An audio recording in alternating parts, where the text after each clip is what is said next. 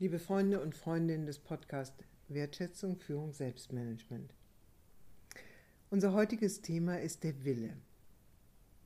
Wenn Sie sich erinnern, beim letzten Mal habe ich die Frage behandelt, wie wir Führungskunst erlernen und dabei unterschieden zwischen Selbstmanagement und spirituellem Selbstmanagement.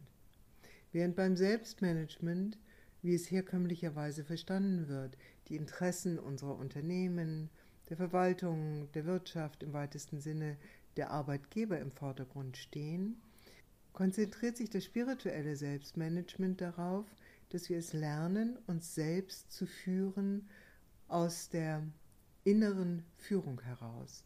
Man kann auch sagen, aus der Gewissensinstanz und der Herzintelligenz. Im spirituellen Selbstmanagement verbinden wir uns mit dieser inneren Kraft, und prüfen das, was wir im Außen tun, ob es in Übereinstimmung mit dieser Herzkraft und der inneren Weisheit steht. Wenn wir dahin kommen wollen, uns in diesem Sinne selbst zu führen, dann brauchen wir als allererstes unsere Willenskraft. Sie werden das kennen, Menschen, die sagen, ja, das möchte ich gerne oder das will ich, aber bei denen die Persönlichkeit nicht dahinter steht. Das sind Menschen, bei denen wir das Gefühl haben, so ein bisschen wie in einen Wattepuffer hineinzugreifen oder ähm, in eine Situation, in der uns Energie abgezogen wird, weil das, was gesagt wird, nicht wirklich gemeint wird. Wenn hingegen ein Mensch aus der vollen Überzeugung seiner Willenskraft sagt, ja, das will ich, dann kann dieses tatsächlich Berge versetzen, weil dann die ganze Persönlichkeit in eine Richtung arbeitet, die Aufmerksamkeit im Denken, Fühlen und Handeln sich darauf konzentriert und tatsächlich Wege gefunden werden, wie das umgesetzt wird, was der Mensch sich vorgenommen hat. Darum ist der Wille so wichtig, wenn wir einen Schritt mit uns selbst in der Selbstführung und in der Führung von anderen weiterkommen wollen. Roberto Assagioli, der Begründer der Psychosynthese, hat da ein bedeutendes Buch geschrieben mit dem Titel Die Schulung des Willens. Und in diesem Buch unterscheidet er zwischen unterschiedlichen Willensfunktionen. Die erste, die er nennt, ist der starke Wille. Den kennen wir alle. Der starke Wille begegnet uns dann, wenn ein Mensch mit großem Engagement, mit großer Kraft ein Ziel verfolgt dann sagen wir, oh, der hat aber einen starken Willen. Anders ist es beim geschickten Willen. Der muss gar nicht so deutlich und offensiv daherkommen, aber er kann genauso effizient, vielleicht sogar noch effizienter sein, weil nämlich das Verhältnis von Ziel und den dafür gewählten Mitteln eben geschickt eingesetzt worden ist. Die dritte Willensfunktion, die Assagioli nennt, ist der gute Wille. Und der gute Wille weist bereits über mich hinaus, weil ich mich ausrichte auf etwas, von dem ich hoffe, dass es Gutes tut. Und in diesem Sinne hat Assagioli eine kleine Geschichte in seinem Buch, und zwar wie folgt.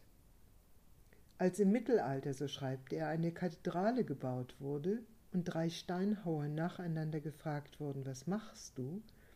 Antwortete der erste in zornigem Ton, wie du siehst, haue ich Steine.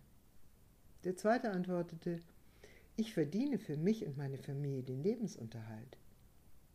Aber der dritte sagte voller Freude, ich baue eine große Kathedrale. Das sind diese drei Willensarten, der starke, der geschickte und der gute Wille. Wenn wir es lernen wollen, uns selbst zu führen, im Sinne des spirituellen Selbstmanagement brauchen wir die vierte Art von Willen, von dem Assagioli spricht, nämlich den transpersonalen oder spirituellen Willen. Beim transpersonalen Willen, also dem Willen, der über unsere eigene Person, transpersonal, hinausweist, richten wir unsere Aufmerksamkeit und unser Wollen darauf, dass wir in Verbindung kommen mit der göttlichen Führung. Und diese göttliche Führung ist nicht irgendwo, sondern sie ist in uns als unsere Herz- und Gewissensinstanz. Es ist das Prüfen nach innen, ob das, was ich denke, fühle und tue, in Übereinstimmung steht mit mir selbst, ob ich es vor mir selbst vertreten kann, ob ich im Rückblick darüber glücklich sein kann, weil ich mich nicht verraten habe, weil ich mein Rückgrat behalten habe. Diesen Willen zu aktivieren ist darum so zentral, wenn wir den Weg des spirituellen Selbstmanagement wählen wollen.